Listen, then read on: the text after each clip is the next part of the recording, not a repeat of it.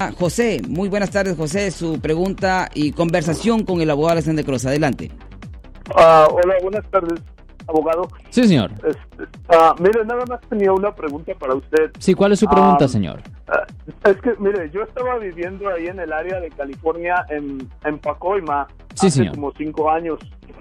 Y desgraciadamente una noche, precisamente cerca de Navidad, estaba con unos amigos bebiendo y uno de esos, uno de los vecinos que estaba ahí me empezó a decir cosas, a insultarme, a decirme cosas que no debería de haber dicho. Entonces, la verdad yo me enojé y ya tomados, yo lo golpeé. Ok. ¿Con qué? ¿Con su, la- las manos Sí, o...? sí, no, lo agarré a golpes, a Ok. puños. Yo no le pegué con ninguna arma ni nada. Lo golpeé y, y después me enteré que él había dicho que me iba a poner cargos penales por eso, Sí. porque yo lo, lo, lo golpeé. Pero Sí, correcto. Lo que pasa es que dos semanas después yo me vine para Tennessee. Oh, se y fue a ya otro no estado. supe nada. Entonces, eso fue hace como cinco años atrás, abogado. Y ahorita, recientemente, ah, estoy por empezar un proceso migratorio con la persona que me acabo de casar, pero nunca me ha parado la policía, nunca he tenido, o sea, nunca me nunca supe si esa persona me puso cargos criminales o no. Entonces, Ah, yo mi pregunta es, abogado, ¿hay una forma de yo saber si esa si hay cargos criminales en contra mía sin tener que arriesgarme a que tenga un warrant, a que vaya la policía y me digan, sabes que estás bajo arresto porque tienes un warrant? O, o no sé, ¿hay una forma de que a- de averiguar si esa persona me puso cargos o no? Ya, ya, hay forma. Ah, primero, ah, ¿en cuál condado pasó esto, señor? Ah, no recuerdo cómo se llama, pero es, es ahí en, el, en la ciudad esta de Pacoima. Ok. So, lo Sí, que es necesario hacer es esto. Um, obviamente, si usted va a la corte, ah, no es buena idea porque está tomando un riesgo de que en caso de que sí exista una orden de arresto, ahí mismo lo arresten. So, eso no Sí, es buena eso idea. no. Eso no es buena idea. Sí. So, ah, usted puede ponerse en contacto con un abogado penalista que tenga su, que tenga su práctica ahí en la ciudad de Tacoma. ¿ok? Muy importante llamar a un abogado penalista que tenga su práctica ahí mismo en ese condado, en esa ciudad, y que el abogado vaya a la corte para hacer una búsqueda, para que el abogado vaya a la corte para hacer una búsqueda con respecto a su historial penal, ¿ok? Él va a poder ver si usted tiene una orden de arresto o no, si le presentaron cargos o no. Ahora, si no hay nada ahí en el sistema, si no hay nada ahí en el sistema, pues ah, usted pues tuvo buena suerte y ahí termina la historia. Pero, aquí- pero en caso de que usted sí tenga una orden de arresto, en caso de que tenga la orden de arresto, ok, lo que usted tiene que hacer es lo siguiente. El abogado, mejor decir, tiene que determinar si existe una fianza para esa orden de arresto, porque a veces los jueces ponen una fianza, a veces no ponen una fianza, pero eventualmente tienen que determinar si hay una fianza.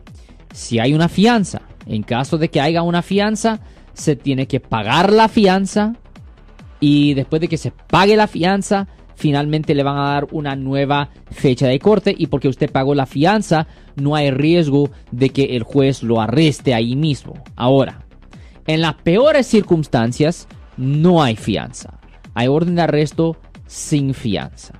En esa situación, arreglar el caso es ir físicamente presente a la corte con un abogado penalista, con un abogado penalista del área y ahí es donde se le trata de convencer al juez de que por favor no lo arreste. Y si el abogado tiene éxito en convencer al juez de que no lo arresten, pues ahí procede el caso. Pero de cualquier forma, si usted está tratando de arreglar una cosa migratoria, es necesario cerrar el caso penal. Se tiene que arreglar el caso penal si existe, señor.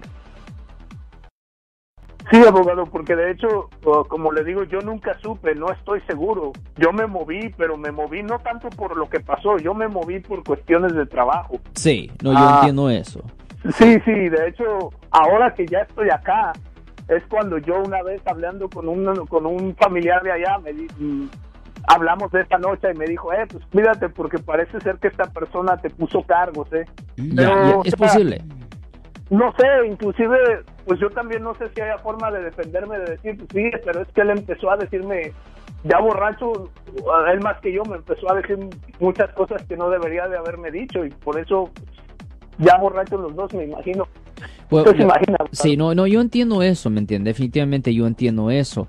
Simplemente que am, es verdad, obviamente, si, si usted, am, si el caso suyo se lleva a un juicio por jurado, ahí es donde se argumenta esa información. Es cuando, después de que, porque cuando un caso penal se, se empieza, ¿me? Cuando se empieza un Primero se empieza con entregar declaraciones de no culpable, después se ordena copias del reporte de la policía y cualquier otra evidencia física que ellos tengan contra usted.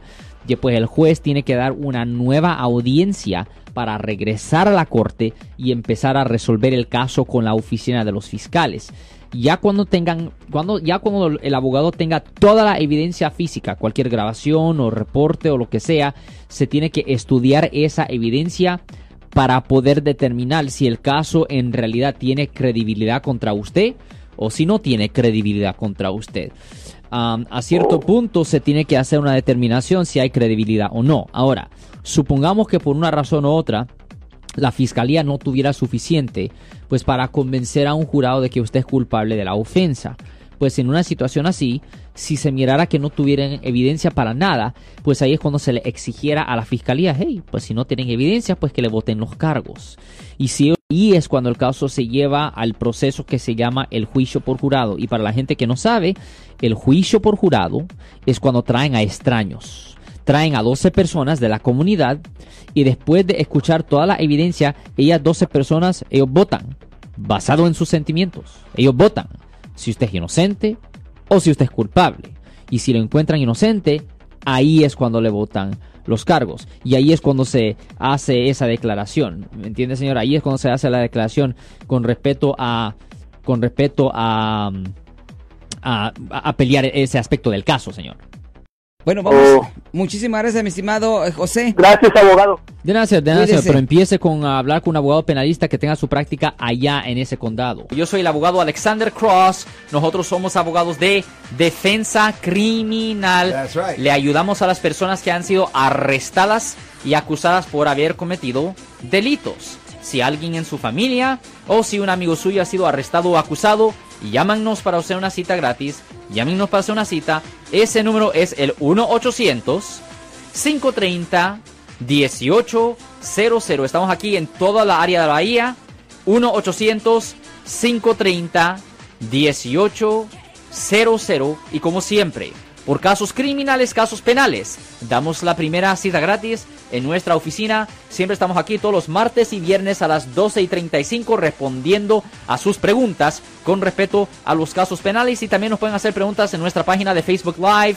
Doctor Alex, abogado de nuevo, 1-800-530-1800, Marco. Bueno, vamos a llamada telefónica, pero ya fuera.